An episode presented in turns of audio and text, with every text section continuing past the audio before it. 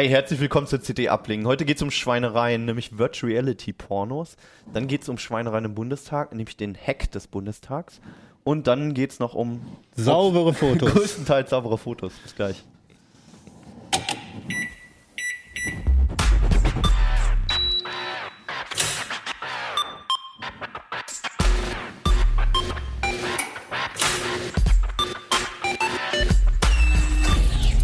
CT Uplink. Hi, nochmal herzlich willkommen. Schön, dass ihr reingeklickt habt. Wir schreiben die CT 1415. Die habt ihr schon mal gesehen bei uns. Die mit der Desinfekt-CD. Aber da gibt es natürlich auch noch andere Themen drin, die wir heute zumindest eins davon nochmal besprechen wollen. Ähm, und es geht los mit uns, nämlich. Ich bin Hannes Schirulla. Ich werde heute moderieren. Und bei mir sind. Ich bin André Kramer. Ich mache die Fotothemen. Fabian Scherschel, Security. Äh, Jan Kino Jansen, äh, ich habe jetzt Gläser, also statt der Flasche Gläser. Neues Feature bei uns. Also es gab letztes Mal Kritik an den Flaschen äh, hier auf dem Tisch und das Witzige war, dass wir schon oft Diskussionen darüber geführt ja, haben. Und jetzt habt ihr mich überzeugt, Mensch. und äh, dank euch konnten wir uns jetzt mal durchsetzen. Aber es hat mir trotzdem niemand ein Glas geschickt. Ich hatte ja vorsichtig auf YouTube gefragt, ob mir jemand ein Glas schickt, wenn, ihr, wenn, wenn die Zuschauer unbedingt wollen, dass ich aus Gläsern trinke, aber hat auch keiner gemacht. Wir haben auch bislang nur eine CT-Uplink gebrandete Tasse. Das ist auch ein Unikat bislang. Ja. ja. Das, die wurde der äh, Johannes geschenkt, der hier hinten immer sitzt und manchmal was reinwirft. Ähm, aber vielleicht gibt es ja bald auch Gläser. So, ich könnte mir auch so, so Maßgläser vorstellen. Ja. CT-Uplink. So, mal, gucken. Ja. mal schauen. Vielleicht ein Kickstarter-Projekt. So, zurück zum Thema. Äh, Keno ist mittlerweile auch im Pornoressort. Äh, der beschäftigt sich ja nebenbei immer mal wieder mit Virtual Reality und ähm, was da so passiert. Und ähm, was unter anderem passiert ist, dass es Pornos dafür gibt. Genau, also das ist mir schon relativ früh aufgefallen, als ich mit der, mit der ersten äh, Oculus Rift DK1 rum experimentiert habe. Das war wirklich noch das aller, die allererste Brille, Genau, die allererste ja. Entwicklerversion. Das war ja dann, ja, schon weit über ein Jahr her. Mhm. Ähm, nee, eigentlich schon zwei Jahre. Ne? Ja, klar, zwei ja. Jahre ist das schon her, genau. Ja. Und da gab es vor allem aus Japan schon so ein bisschen, ähm, na, sagen wir mal, sexualisierte Inhalte, die mir da aufgefallen sind. Ich fand das irgendwie sehr Warte, interessant. Japan wahrscheinlich irgendwelche Manga. Genau, so Zeichentricksachen, aber okay. erst relativ harmlos. Also es gab da zum Beispiel so eine Geschichte, wo man, ähm, wo man sich mit der Oculus so hinlegen musste und dann mhm. Äh, wurde einem das Gefühl vermittelt, dass man bei so einem Manga-Mädchen, bei so einer Manga-Frau auf dem Schoß liegt. Also sie, man sitzt so zusammen auf einer Parkbank und äh, sie hat ein Röckchen an ja. und man liegt dann da so drauf. Aber und mehr passiert auch nicht. Okay, ich wollte gerade fragen, was dann passiert. Sehr japanisch. Das ist ganz weird. Und die Leute, die okay, das, sehr subtil, die Leute, die das programmiert haben, die haben auch extra so ein, so ein, so ein Kissen gebaut, was halt aussieht wie so ein, wie so ein Frauenunterkörper. okay. Und ich fand diese ganze Geschichte so absurd, aber auch interessant, dass ja. ich äh, mich da dann ein bisschen mit beschäftigt habe. Und es gab dann auf äh, Reddit auch so ein, äh, gibt es auch immer noch, so ein Not Safe for Work Oculus äh, Subreddit, wo sich da die Szene getroffen hat. Und die haben dann halt angefangen, okay. ähm, aus irgendwelchen Game Assets, also irgendwelche Spiele, 3D-Animationsfiguren, haben sie dann halt irgendwelche pornografischen Geschichten gemacht. Zum Beispiel diese Elizabeth aus äh, Bioshock Infinite. Hm. Mit der konnte man dann ähm, ja Dinge machen.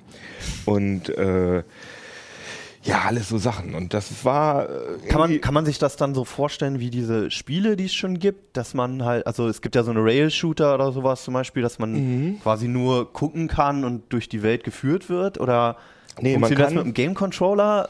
Also es gibt Demos, die funktionieren halt so, dass man in einer Position ist. Also zum Beispiel, wie soll ich sagen, also man liegt auf dem Rücken und eine Frau. Äh, sitzt auf einem drauf sozusagen und kann dann nichts anderes okay. machen als äh, seinen Kopf bewegen. Also eigentlich nur das, was es so in, an Filmen aber auch schon gibt. Genau, aber es ist natürlich immersiver, weil sich das dann echter anfühlt. Und dann gibt es auch so ganz absurde Sachen, in denen man in so einem Raum rumläuft. Also man kann mit WASD oder mit dem Gamepad da rumlaufen mhm.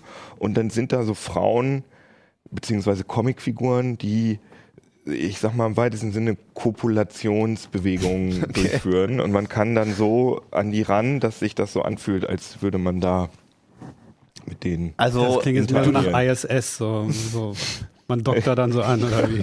Ja, ich Ja, mein, das ist ja noch nicht mal der Fall, weil wirklich also, an. du, du hast jetzt immer gesagt anfühlen, es ist ja trotzdem nur visuell. Genau, aber es ist trotzdem wirklich absolut irritierend. Also es ist auch, die ersten Sachen waren auch, auch jetzt würde ich das auch nicht, würde ich noch unterschreiben, dass sie jetzt nicht unbedingt so erregend sind, sondern das ist eher so äh, verstörend. verstörend, aber auch wirklich interessant, weil das äh, sich wirklich, äh, das ist wirklich ein neues äh, Gefühl, weil das ja fremde Menschen sind, mit denen man da interagiert. Ja. Und das sind keine echten Menschen, sondern das sind halt Comicfiguren. Versteht ihr, was ich meine? Also, das, ist- sind bislang ähm, auch alles Nein, immer das- nur Animationen. Das war jetzt der Anfang. Comics. Ich komme jetzt Ja. gleich dazu. Und ähm, relativ kurz darauf, also ungefähr in der Übergangszeit zwischen DK1 und DK2, zwischen beiden Oculus-Versionen, ähm, Also hat vor einem sich, Jahr ungefähr. ja ungefähr oder vor anderthalb hat sich Mhm. äh, in, in, in Spanien so eine Pornoproduktionsfirma äh, gegründet, die ähm, wirklich 360 Grad echte Pornografie dann äh, produziert hat. Okay. Die kommen auch gar nicht aus dem Virtual Real Porn heißen die und die kommen auch gar nicht aus dem Porno-Umfeld so richtig, sondern das sind äh, Web, das sind Entwickler, Softwareentwickler und und Künstler gewesen und Fotografen, glaube ich.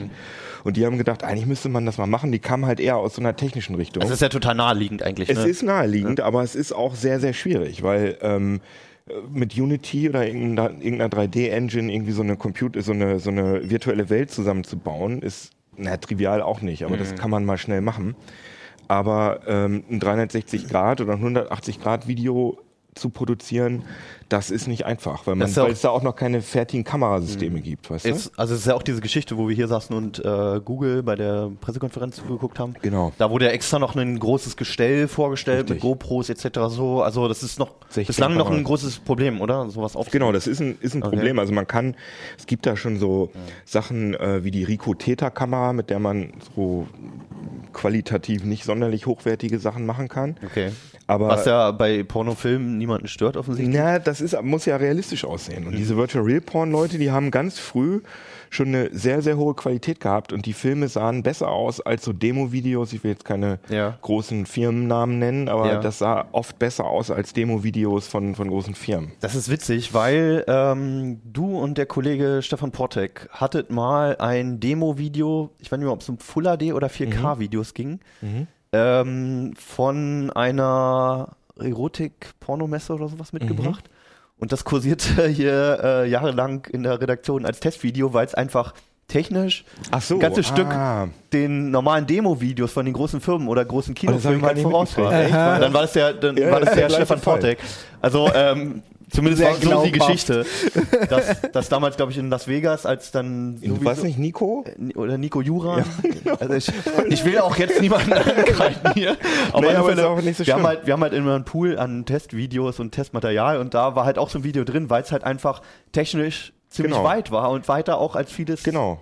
Ich will Und jetzt nicht sagen seriöses, aber halt vieles, was nichts mit Porno zu tun hat. Aber das ist ja sowieso der Klassiker. Ich meine, es gibt ja, also zum Beispiel Video Live oder Videostreaming im Netz soll ja angeblich, also Real Video damals soll ja angeblich wirklich von den, von den Pornoanbietern vorangetrieben worden sein. Das ist ja die gleiche Geschichte, 16 wie es angeblich mit DVDs und Full vor allem VHS, glaube ich. Also Okay. vor allem äh, die, die VHS-Videos, da haben sich Leute wirklich äh, so ein teures Ding da ins Haus geholt damals, weil sie halt Pornos gucken An, wollten. angeblich haben die, hat VHS deswegen gegen Betamax Genau, weil Betamax, da ist gab es irgendwie, die haben keine, Por die haben keine Pornos zugelassen. Ja, die Porno, so, ne? nee, die Pornoindustrie hat, glaube ich, oder ja. aus Oder irgendwie, also ist das weiß ich jetzt auch nicht genau. Aber auf jeden Fall ist das so eine so eine so eine Techniker-Binsenweisheit, dass äh, äh, Porno halt neue Techniken äh, wirklich nach vorne Ist bringt. da nicht so ein Spruch, follow the porn oder so? Irgendwie- Ja. Da hätte man natürlich, also 3D-Fernsehen früher, da haben, da hat die Pornoindustrie auch sehr früh mit angefangen. Das hat sich auch nicht durchgesetzt. Also man kann jetzt nicht sagen, dass die. Aber es hat sich 3D generell halt nicht durchgesetzt. ja, ne, im Kino schon. Im Kino ist es ja ein Standard Ja. geworden, ne, bei den Blockbuster-Filmen, aber halt zu Hause noch nicht so richtig. Aber jedenfalls ähm, ist halt ähm, 3D-Porno ähm, ist irgendwie echt eine Sache. Also gibt es da jetzt schon irgendwas? Da gibt's Sagen wir, ich habe eine VR-Brille und kann ich mir jetzt irgendwas kaufen? Oder ja, kannst du. Also du kannst dabei äh, Virtual Real Porn kannst du Kunde werden. Hm.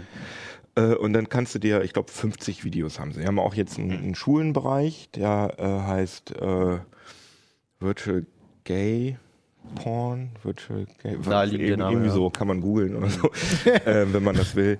ähm, und äh, die Videos, die haben echt eine ganz gute Qualität. Das ist also technisch echt ganz interessant.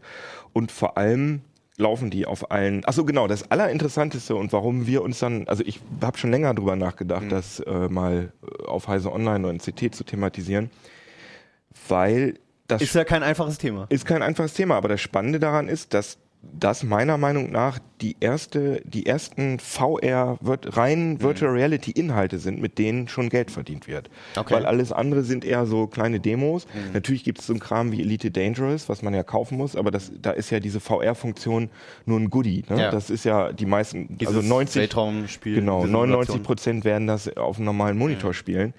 Aber bei diesen VR-Porno-Sachen, das wird sich, also das ohne bringt das nichts. Okay. Und die äh, bieten das auch an für, ähm, für die Oculus. Die haben auch einen eigenen Player entwickelt. Die bieten das an für äh, Samsung Gear VR und für diese Pappbrillen hier, wo man einfach sein Smartphone reintun kann. Das ist also schon irgendwie sehr, sehr professionell alles.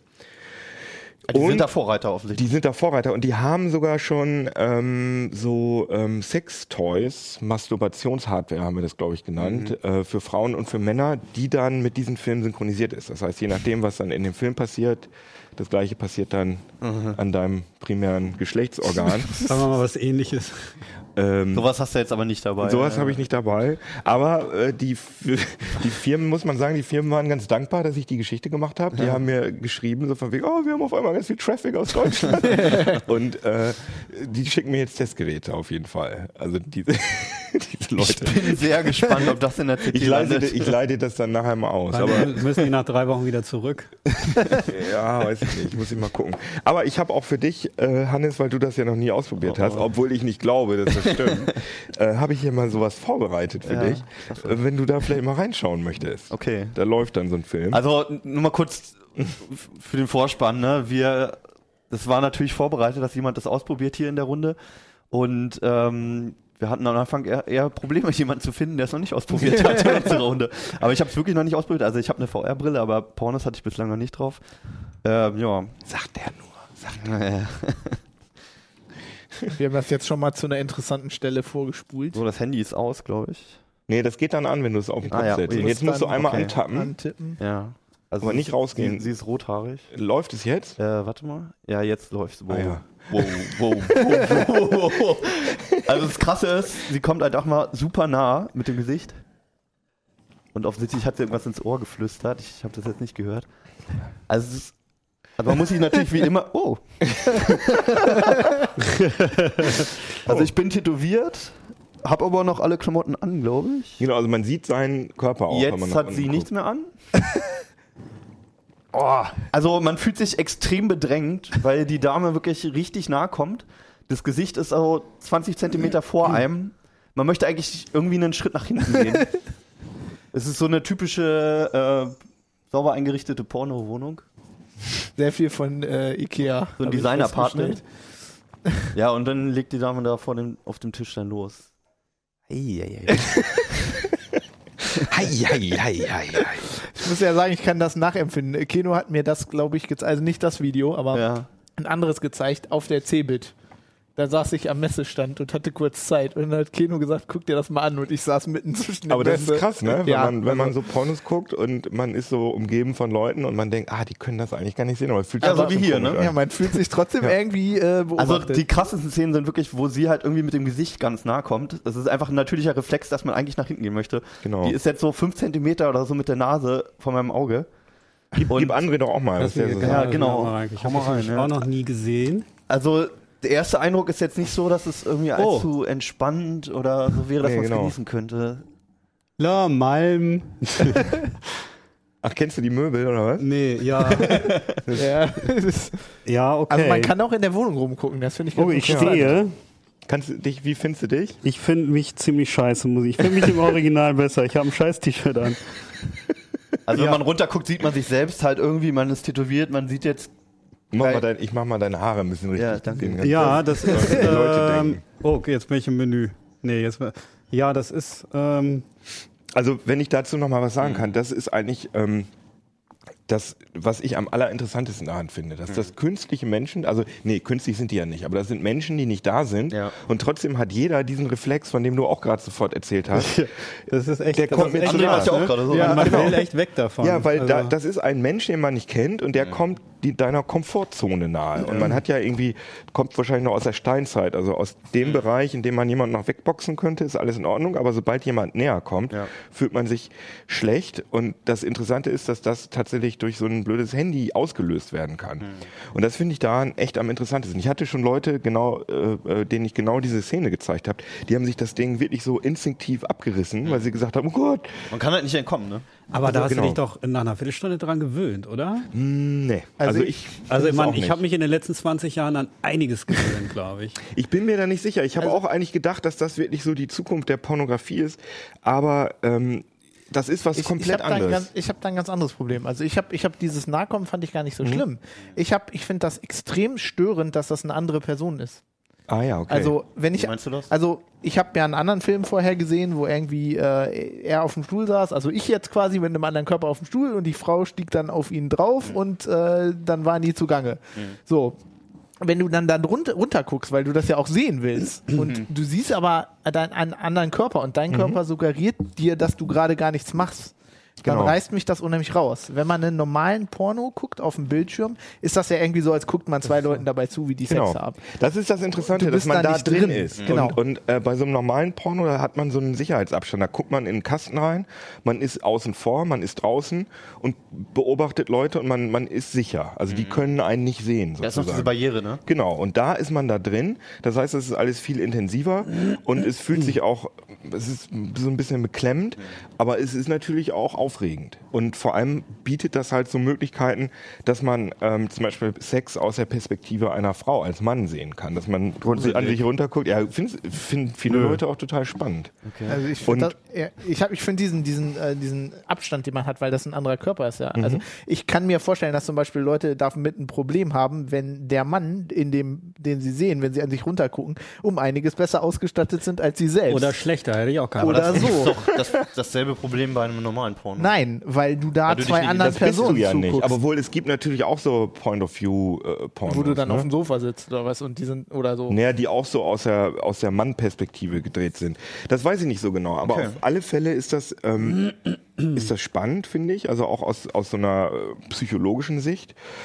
Ähm, was, das, was aber viele Leute wirklich richtig irritierend finden, ist, dass man ein Gefühl von Echtheit hat, dass es alles sehr real ist, aber man spürt halt nicht, wenn man angefasst wird. Und ich habe das mal Das ist ja so. offensichtlich schon Firmen versuchen zu lösen. Genau, das ist sehr unterwegs. Ich habe das, genau, da kann es natürlich so einen Anzug geben, der dann äh, da drückt oder so. Und ich habe das mal in dem, der Artikel dazu, der ist auf CT Online erschienen und auch äh, im, im WSD-Magazin. Übrigens ein sehr schönes Heft über Spielekultur.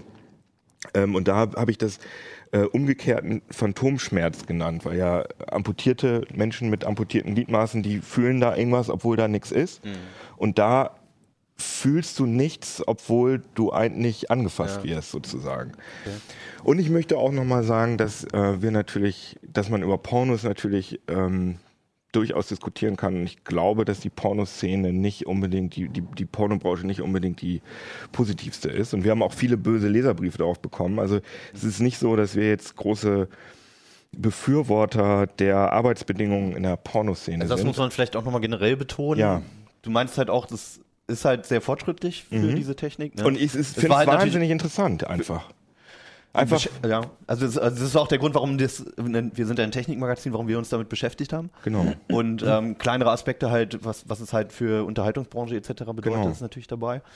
Naja, und auch mit diesen, äh, dass diese, diese Sextoys per Bluetooth synchronisiert sind, das ist ja eigentlich ein rein technisches CT-Thema, dass man eigentlich da, sich dem so nähern kann, funktioniert es gut, funktioniert es schlecht.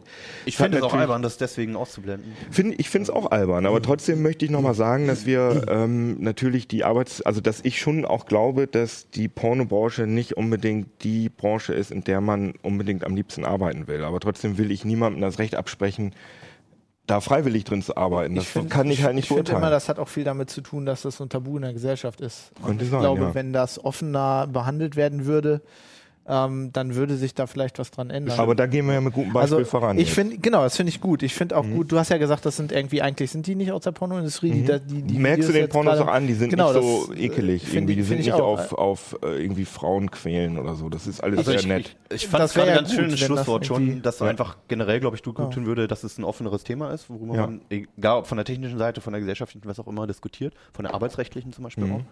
Ähm, aber den großen Teil, den wollen wir erstmal anderen überlassen. Genau, und, wir schreibt uns gerne auf, auf, äh, auf uplink.ct.de, was ihr davon haltet und Ja. ob ihr das gut oder schlecht oder doof findet. Und Vielleicht auch, ob ihr es ausprobieren würdet. Oder wenn es mal jemand ausprobiert hat, ob äh, jemand genauso schockiert war. Also ich, Mit der, das war, wenn ich, einmal, wenn ich eins noch sagen darf, das Ja. war so lustig bei diesem, äh, bei dem Heise Online Text. Ja. Da hat dann wirklich ziemlich früh jemand ganz sachlich geschrieben, ja, ich habe mir dieses Bluetooth Sextoy auch bestellt Ja. und hat dann wirklich so einen Testbericht geschrieben, dass das alles noch nicht so richtig gut funktioniert hat, aber das fand ich super, dass er so warum auch ganz nicht? unverklemmt einfach mal gesagt hat, ja, ich finde das interessant und das funktioniert Ich, so ich fand so. ihn auch sehr informativ. Ja, fand ich also, auch. Du meldest dich dann wieder, wenn du die Testgeräte hast, ne? Mach ich. Also wer nochmal eine, eine sachliche Beleuchtung äh, aus Kinos Sicht haben möchte, wie gesagt, auf Heise Online ist der Artikel, da ist auch nochmal eine kleine News zu den Toys. Genau. Ähm, und ja, Also es gibt einmal den Artikel auf Heise Online über diese Sextoys und dann Ja. gibt es den langen Artikel über genau den richtigen Porno. CT-Artikel. Den gibt es dann auf CT Online. Genau. Und in WSD. Jo.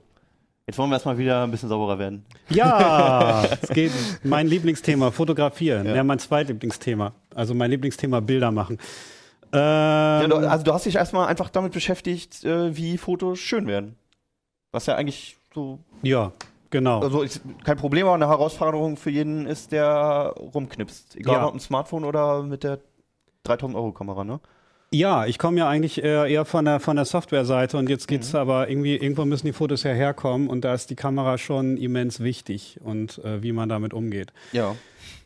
Ja, und da haben wir uns einfach mal geguckt, was angeguckt, was es so für Kameras gerade gibt und wie man damit umgeht. Ganz Also ihr habt eigentlich das zweigeteilt, ne? Das, der eine Mhm. Teil war einfach mal so ein Querschlag einfach durch Kameras komplett. Ja. Da waren preiswerte, fast schon Handykameras dabei, bis hin zu, zu Spiegelreflex und so, Mhm. vollwertigen. Und der andere Teil waren einfach Praxistipps aus deiner eigenen Erfahrung. Genau. Aber wir können ja mit den Kameras mal einfach anfangen. Genau, ja, es gibt die alten kleinen Kompaktkameras, die sind mittlerweile kaum noch relevant, also weil jedes Handy kann mittlerweile recht gute Bilder machen. Da Ähm, würde ich dir schon widersprechen, aber das können wir Nein, nicht, diskutieren. okay, nicht jedes Jahr. Nee, aber, bessere als Also, Kompaktkamera. naja, Oder genauso vielleicht auch nicht gute. unbedingt bessere. Aber es, es, gibt, es gibt ja, in, also es gibt zwei Faktoren, die Fotografie bestimmen. Mhm. Das, äh, und also Fotografie ist nach wie vor ein physikalischer Vorgang. Mhm. Also es, äh, die Sensorgröße ist entscheidend und äh, die Optik, also die Linsen, die da benutzt werden. Mhm. Und es ist mittlerweile so, dass ähm, also in Smartphones die gleichen, also ähnliche Sensoren eingebaut werden wie in die kleinen Kompaktkameras, also 1 durch 2,3 Zoll oder so. Du meinst von 8 den Maßen und Megapixel. von der Auflösung. Genau, und das ist immer noch relevant. Also man kann irgendwie mit einem schnellen Rechner und tollen Algorithmen da noch viel rausholen, keine Frage. Aber es gibt gewisse Werte, ähm, ähm, die sind halt einfach physikalisch begrenzt. Also Okay. zum Beispiel, je kleiner der Sensor, desto kleiner das einzelne Sensorelement und desto weniger Photonen können da physikalisch ankommen. Und das heißt, du kannst da auch nicht mit sonst was für schlauen Software-Tricks noch rangehen, da ist irgendwann ist dann Schluss. Man kann das Signal verstärken, aber es gibt auch Wärme, äh, Abstrahlung von den benachbarten Sensorelementen, die regen so einen Sensor auch an, nicht nur das Licht.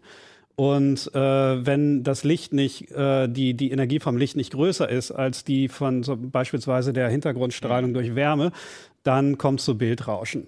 Deswegen, je größer der Sensor, desto besser. Das ist Also einfach die die, Regel Regel. gilt immer noch Die einfach. gilt immer noch und deswegen wird man mit solchen Kameras immer bessere Bilder machen als mit dem Smartphone. Okay. Das ist Du hast zumindest. jetzt einmal eine richtig klassische Spiegelreflexkamera, Genau. ne, mit, mit optischem Sucher und so. genau. Und das hier ist eine Sony, glaube ich. Ne? Ja, also das, ähm, ähm, ne, wenn wir mal die Kompaktkameras beiseite lassen, weil wir haben ja unsere Smartphones, dann geht's halt einfach darum, wann möchte ich zum Beispiel künstlerisch fotografieren. Weil äh, mit dem Smartphone, da mache ich Bilder, da dokumentiere ich irgendwas und lade das dann schnell hoch. So, guck mal, was Close da macht. Knips, äh, Facebook und so.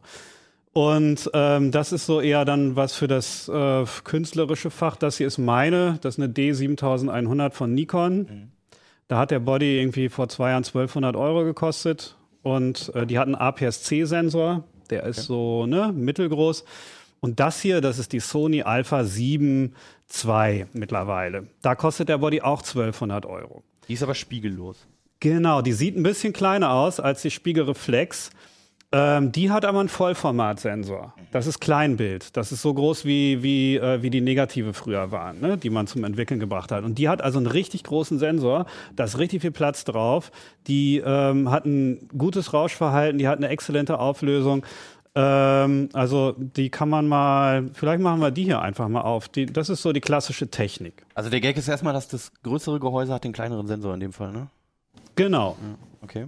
Spiegelreflexkameras sind so gebaut ähm, wie früher analoge Filmkameras. Das heißt, der Spiegel verdeckt den Film, sobald er belichtet ist, ist er kaputt. Der äh, leitet das Licht irgendwie hoch in den Sucher über ein Prisma und wenn ich auslöse, dann wird der Spiegel hochgeklappt, das Licht kann auf den Film fallen. Mhm. Was haben die äh, Firmen gemacht? Die haben einfach den Film durch einen Sensor ersetzt. Ähm, warum brauche ich dann noch diesen Verschluss, wenn das Genau, den braucht man nämlich ja, nicht, okay. weil ähm, Sensoren haben einen Live-View-Modus, den kennt man irgendwie vom Smartphone, von mhm. jeder kompakten. Man kann direkt auf den Sensor gucken. Mhm. Ähm, die haben einfach, die waren einfach faul. Die Technik ist bewährt. Das hat ja auch Vorteile. Das Objektiv stammt aus analogen Zeiten. Mhm. Die ganze Technik, die ist robust. Da weiß man seit Jahrzehnten, wie die funktioniert. Die haben man einfach so gelassen. Mhm. So, und jetzt kommt Sony daher und sagt sich, ähm, wir machen das einfach anders. Und die haben halt einen Vollformatsensor gebaut. Das Ding ist total flach. Also ähm, dadurch, dass kein Spiegel drin ist, muss das längst nicht so tief sein. Mhm. Ähm, ist sie auch leichter? Nee, die wiegt ganz schön was. Aber das ist, man könnte das theoretisch leichter bauen. Und mit dieser Kamera hat Sony den Spiegelreflexmarkt total aufgemischt. Und also Nikon und Canon äh, probieren das auch, die bekommen das aber irgendwie nicht so gut hin. Und äh, diese Kamera, die hat echt das Zeug, ähm, ich möchte nicht sagen, Nikon und Canon aus dem Markt zu drängen, dafür sind die zu groß und mhm. zu, ähm, zu etabliert. Aber ähm, ich glaube, die haben den ganz schön Angst gemacht damit. Okay. Und ähm, die haben Wechselobjektive, also das hier ist ein 50 mm, das ist ein Standardobjektiv. Kann man also abmachen, also da sieht man dann. Ansonsten gleiche Vorteile wie eine, genau, halt mal in die Detailkamera. Hast Eigentlich die gleichen Vorteile wie ne, die Kannst, Spiegelreflex. Siehst du da was? Ich sehe das noch nicht. Also die hat einen richtig großen Sensor. Und äh, wenn man da vielleicht mal, na, ich muss das mal wieder drauf basteln, wenn man die Spiegelreflex mal daneben hält. Also da ist eben der Spiegel, den klappt man dann hoch und da sieht man schon der Sensor, der ist also, sieht man das? Der ist ein bisschen kleiner. Ähm, und die Technik mit dem Spiegel, die ist halt irgendwie ein bisschen von Anno Dunnemalz und überflüssig. Und äh, das ist eine tolle Kamera, die habe ich sehr lieb. Die ähm, ist gerade geliehen. Die muss leider wieder zurück nächste Woche.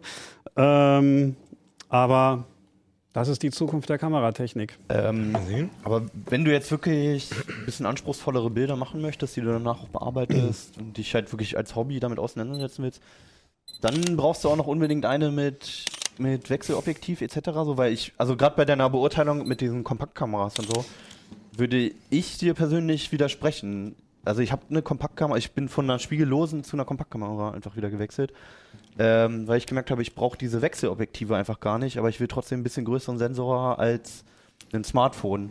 Also es gibt ja zum Beispiel von Sony diese RX 100 Modelle. Ich weiß was. gar nicht, was du mir jetzt sagen möchtest. Ähm, dass, dass ich nicht denke, dass Kompaktkameras überflüssig sind.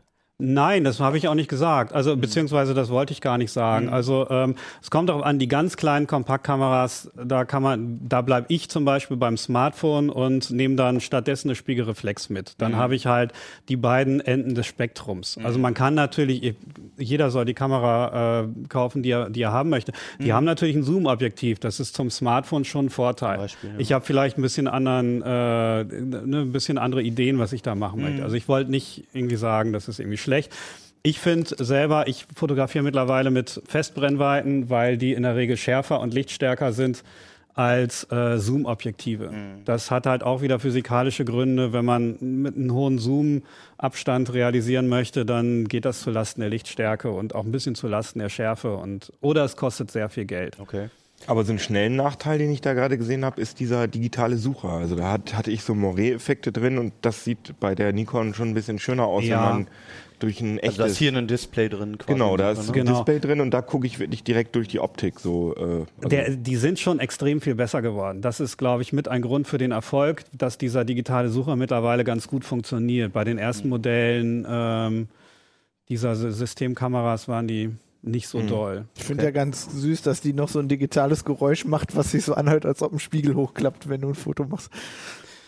Ja, das hat war kein, das kann man bestimmt abschalten. Das ist mir bisher gar nicht aufgefallen, aber das hat ein bisschen was, glaube ich, mit Nostalgie. Benutzerfreundlichkeit zu und, tun. und, oder und toll ist auch bei den, bei den großen Spiegelreflexkameras, dass der Akku so lange hält. Ist das Mhm. bei der Sony auch so? so lange hatte ich die ehrlich gesagt nicht im Einsatz. Ah, okay. Ich, das ist ein Testgerät, die habe ich jetzt nicht, ähm, keine Ahnung, Mhm. eine Woche lang im Dauereinsatz gehabt. Es ist aber eine interessante Frage. Also der Akku hält ja Steht wahrscheinlich äh, oder? lange, weil du, also wenn du durch den, durch den Spiegel, also durch den Sucher Fotos machst, dann hast du ja keinen Bildschirm an, ne? genau, da das brauchst du nicht mal Vorteil die sein. Kamera anhaben.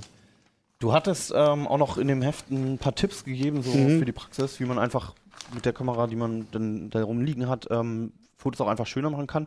Ähm, wollen wir einfach mal an zwei, drei Fotos Ja. zwei, drei Tipps geben? Ähm, hast du irgendwie einen Favoriten, wo du was zu sagen Ich, ich finde ja immer, ähm, also Konzentration aufs Wesentliche ist da wichtig. Wenn man die Wüste zum Beispiel mal nimmt, da, ähm, ne, da könnte man jetzt auch noch Busch und Lagerfeuer, Beduine und Kamel abbilden, aber das zeigt irgendwie ganz gut, ähm, ja, also wie man, wie man durch, durch einfach die Reduktion auf, auf ganz wenig eben das ausdrücken kann, was man ausdrücken will. Also ähm, da braucht man dann wieder ein Zoom-Objektiv, damit man da ein bisschen näher rangeht. Oder muss es nachher beschneiden und hoffen, dass die Auflösung reicht? Ja, genau. Ähm, ja, was, was kann man dazu sagen? Also, äh, was ich gerne mache, ist halt mit zum Beispiel hier so ein bisschen mit Farbkontrasten arbeiten. Also da ähm, wichtig finde ich an einem Foto ist, dass man weiß, was ist das Motiv. Erklärt und- doch ein bisschen, was das ist für die Audiozuschauer, was Genau. ihr da gerade Also wir seht. haben jetzt hier Genau. ein, ähm, ein Foto erstmal, wo es um die Konzentration aufs Wesentliche ging, ähm, mit den Wüstendünen. blauer Da- Himmel. Genau, gelbe blauer Himmel und Dünen. ähm, nur zwei Dünen. Es ist jetzt kein Panorama, wie man sich sonst vielleicht von der Wüste vorstellt. Ähm, dann habe ich beim Mac mal wieder auf den falschen Knopf. ähm, geht's hier nochmal, ähm, das ist ein Hafen, wo ist das? Bombay. In Bombay, ähm, halt eher ein bisschen äh, wolkig an dem Tag offensichtlich, aber Das ist als- Smog. ja, Smog, okay. Ähm, aber als Highlights halt ähm, drei so rote Schlepperschiffe, die halt ziemlich stark aus dem Motiv herausstechen. Und einem auch eindeutig klar ist, was du fotografieren wolltest, offensichtlich diese Schiffe. Ja. Ja, ähm, eins können wir uns vielleicht nochmal angucken. Ähm, Favoriten. Ich fand das hier mit den Pyramiden. ganz Ja, also wichtig finde ich ja zum Beispiel Licht. Ne? Also da sieht man ja zum Beispiel ein Bild, dass da war das Wetter sehr schlecht. Das, Das ist in jetzt so eine Guatemala. Azteken- genau, da ist es Pyramide. gern mal ein bisschen diesig, irgendwie ganzen Tag Wolkenverhangen, tropischer Regenwald. Eine Stunde später sah das so aus. Da es Blauer Himmel. Ein bisschen aufgerissen, ne? immer noch nicht doll, aber man hat halt klare Schatten, Mhm. also kontrastreich, viel leuchtendere Farben. Das lohnt sich immer darauf, ein bisschen zu warten. Okay. Und äh, sowas ist natürlich wunderbar. Ne? Also irgendwie- Sonnenuntergang oder Aufgang? Das Untergang wahrscheinlich. weiß ich gar nicht. Würde ich sagen. Bin ich mir Licht nicht her. sicher. Aber Das ist gar nicht so einfach, sowas zu fotografieren, oder? Also es ist jetzt ein knallroter Himmel. Ja.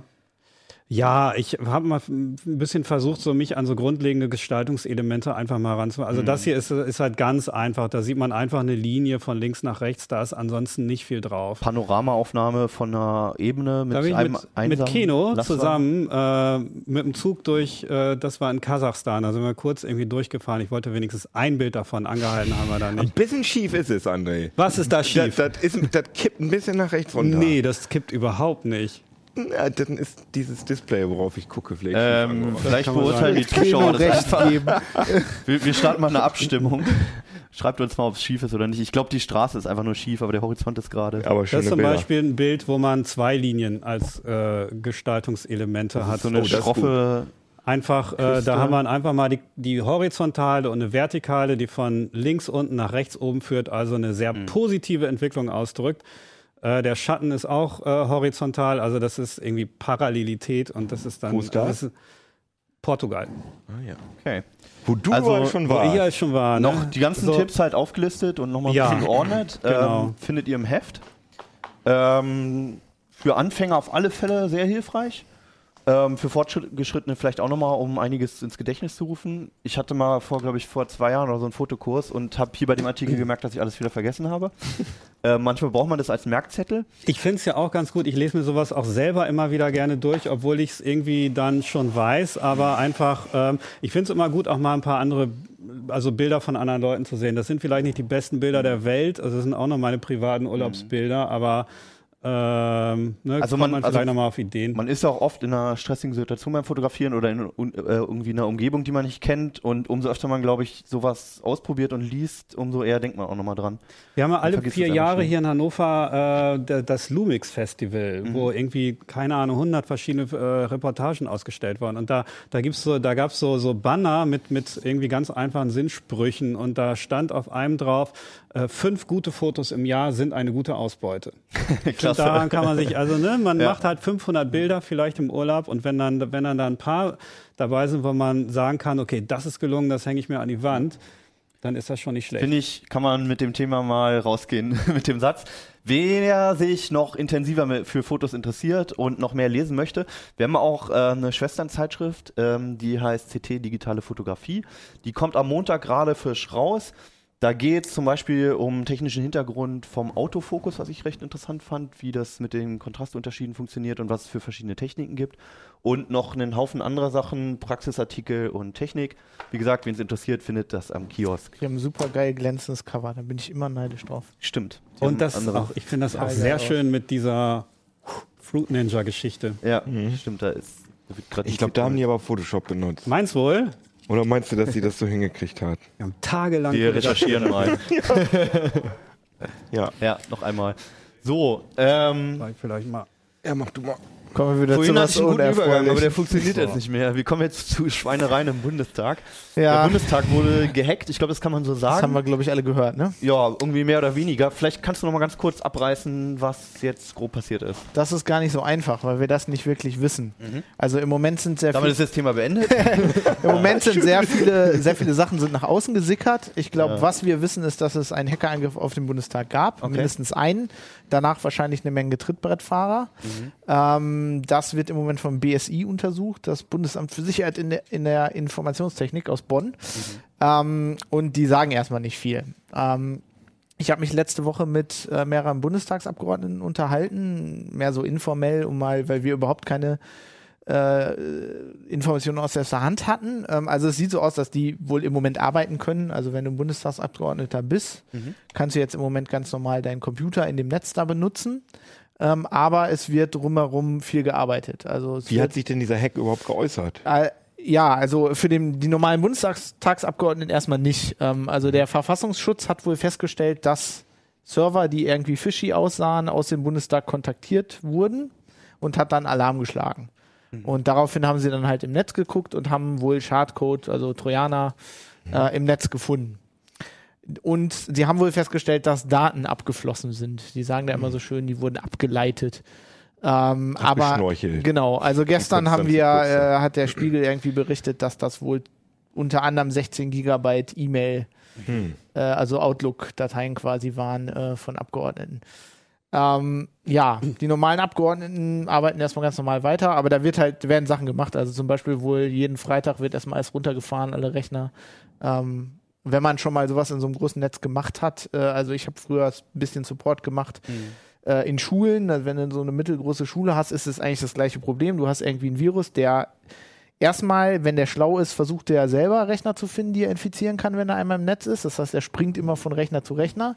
Du hast Leute, die, obwohl du denen das Gegenteil sagst, USB-Sticks durch die Gegend tragen, das Ding weiter verteilen. Also wenn du da so ein Netz ruhig stilllegen kannst, Bundestag genauso wie in der Schule. Ne? ich gehe mal, ja, also ähm, ganz ehrlich, das wird so sein wie in jeder mittelgroßen Firma. Wenn dir das hier bei uns vorstellst, wenn wir so einen Virusangriff hätten und da wären hunderte Rechner betroffen, dann müssten die Admins auch rumrennen und die einzeln. Also eigentlich wissen wir bislang nur, was an Gegenmaßnahmen getroffen wird, ein Teil der Gegenmaßnahmen, aber warum eigentlich ist Nee, also wir haben so ein paar Details. Ähm, äh, Gerade zehn Minuten vor der Sendung äh, hat irgendwie Netzpolitik äh, was veröffentlicht. Ähm, dass, also die haben die, die Untersuchung eines Sicherheitsexperten veröffentlicht, der auf, auf Servern der Linkspartei äh, auch Schadcode gefunden hat. So, und dann eine Analyse, ähm, der hat das dann angeblich nach Russland zurückverfolgt. Das finde ich nicht ganz so schlüssig, aber die Frage ist jetzt, ist das dieser Original-Hack gewesen zum Beispiel? Wir hatten die Nachricht, dass äh, wohl eine E-Mail rumgeschickt wurde, die angeblich von Angela Merkel kam, ähm, auf die dann, ab, also ne, eine, eine Phishing-Mail quasi mit Links, äh, wo Abgeordnete draufgeklickt haben und sich dann Trojaner angefangen haben. Ähm, das scheint auch nicht der, der Angriff gewesen zu sein, über den wir da so viel gehört haben. Also de- seit das an die Presse kam, haben wahrscheinlich einfach viele Leute versucht, jetzt da noch mehr zu hacken. Und wahrscheinlich ist es auch so, dass der Bundestag wahrscheinlich sogar mehrmals täglich oder mehrmals wöchentlich angegriffen wird Ich auf geh- verschiedene Art und Ich Weise. gehe mal davon aus. Also und jetzt wahrscheinlich noch mehr. Also ähm, was wir wissen ist, dass diese Infektion, die das BSI da auch untersucht, wohl im sogenannten Parlacom-Netz war. Also das ist das Netz des Parlamentes. Man muss sich mal, also man muss dabei sehen, der Bundestag hat dieses Netz, das wird von der Bundestagsverwaltung gestellt. Da kriegen die Abgeordneten Computer, die werden vom Bundestag bereitgestellt und die können dann arbeiten während Sitzungen und so. Die Fraktionen, also die SPD-Fraktion, die Unionsfraktion, äh, die Linken, die, die haben alle selber noch eigene Netze. Ähm, das heißt, da gibt's dann noch Fraktionsnetze. Da werden dann zum Teil USB-Sticks hin und her getragen. Das heißt, wir wissen jetzt gar nicht, ist nur das Parlacom-Netz betroffen? Sind da noch die Fraktionsnetze betroffen? Wahrscheinlich vermischt sich das da gerade wild und äh, die armen Admins, mit denen ich echt Mitleid habe, Vielleicht wissen sie es selbst noch nicht. wissen selbst noch nicht oder rennen da hin, hin, hinterher. Also ich habe das Gefühl, das wurde auch berichtet, dass man sich gerade so ein bisschen versucht, sich in die Sommerpause zu retten. Die äh, fängt nächsten Monat an. Ähm, das hört Damit man dann dort frei walten kann und das, Genau. das Netz irgendwie entgehen. Also ich fände das relativ schlüssig. Wenn ich Admin wäre, ich würde das auch probieren. Dann sind da keine Abgeordneten, die mir unter den Füßen rennen. Dann kann ich alle Rechner runterfahren und im Zweifel neu Dann die installieren. große Frage immer, wer war's? Ähm, das wissen wir nicht. Ich halte persönlich, also es gibt sehr viele Sicherheitsexperten, die da was sagen. Ich halte das alles relativ für Blödsinn.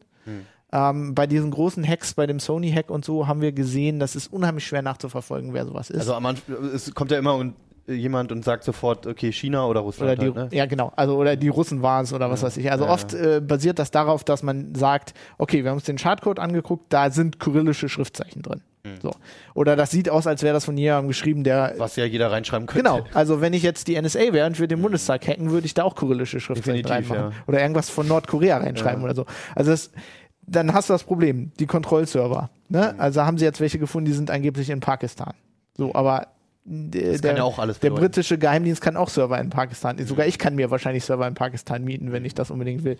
Ähm, also das ist unheimlich schwer. Da würde ich ehrlich gesagt mich zurückhalten und äh, ich, ich vertraue den Leuten nicht, wenn die sagen, die haben jetzt rausgefunden, wo das herkommt. Wie wahrscheinlich ist denn das überhaupt bei so einem Angriff, ähm, dass man herausfindet, wer es war oder zumindest ungefähr, wo es herkommt? Das ist unheimlich schwer. Also das ist bei vielen großen Angriffen, die wir in den letzten Jahren so gesehen haben, immer noch nicht klar. Also bei dem Ja, der Sony. Sony-Hack, ist der nicht? War das nicht so? Ja, da gibt es Theorien und die wurden dann, also, ne, also die Amerikaner haben relativ eindeutig gesagt, das sind die Nordkoreaner. Aber ähm, alles, was sich da, also es gibt das Indizien kann man natürlich auch dafür. verwenden als, als, äh, als Politiker. Wenn das wir reden jetzt von dem, ich habe jetzt von dem PSN-Hack, der noch Ach so. ein bisschen, ich glaube, Äh, da sind die Leute, glaube ich. Ja, also da wurden Leute äh, Genau. gefunden. Und Also auch diese Geschichten, äh, wo aus der äh, iCloud die äh, privaten Bilder von den Schauspielerinnen ähm, Ja. gehackt worden sind, rausgeschnorchelt worden sind. Also der ist ja auch Genau. erwischt worden. Also- es kommt halt drauf an, wie viel das Manpower waren, du das auf waren die... auch alles privat. Äh, Ja. Ja, ne? genau. Man kann sagen, das glaube ich jetzt, wo du das sagst, das ist ein guter Punkt, dass sowas öfter aufgeklärt wird, wenn das einzelne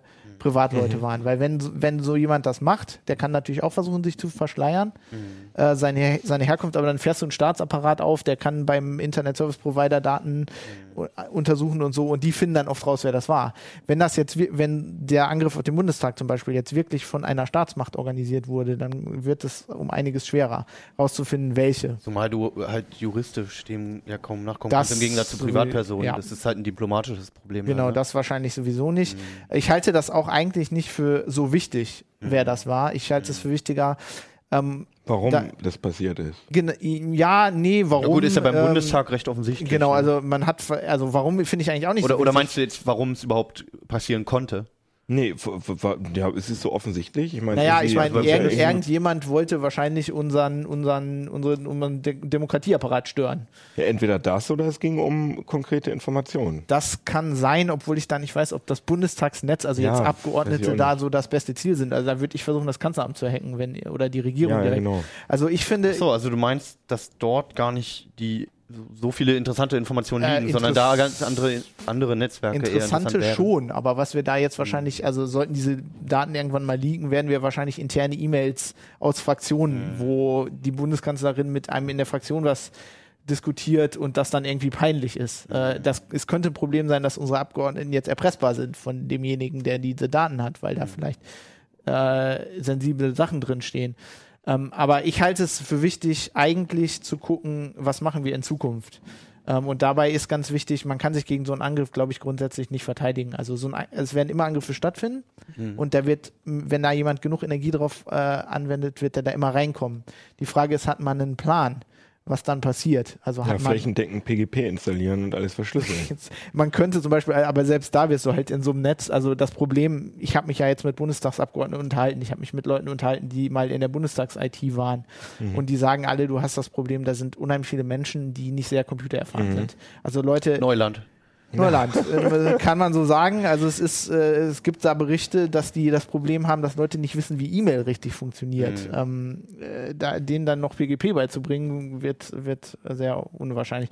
Also ich glaube, man hat gesehen, dass da nicht, nicht ein wirklich funktionierender Notfallplan war. Also das scheint mir alles sehr Hals über Kopf. Wir müssen jetzt schnell alles retten. Also ich, ich finde es ja verständlich, dass sich nicht jeder komplett mit den Computern auskennt und vielleicht auch nicht jeder mit E-Mail umgehen kann.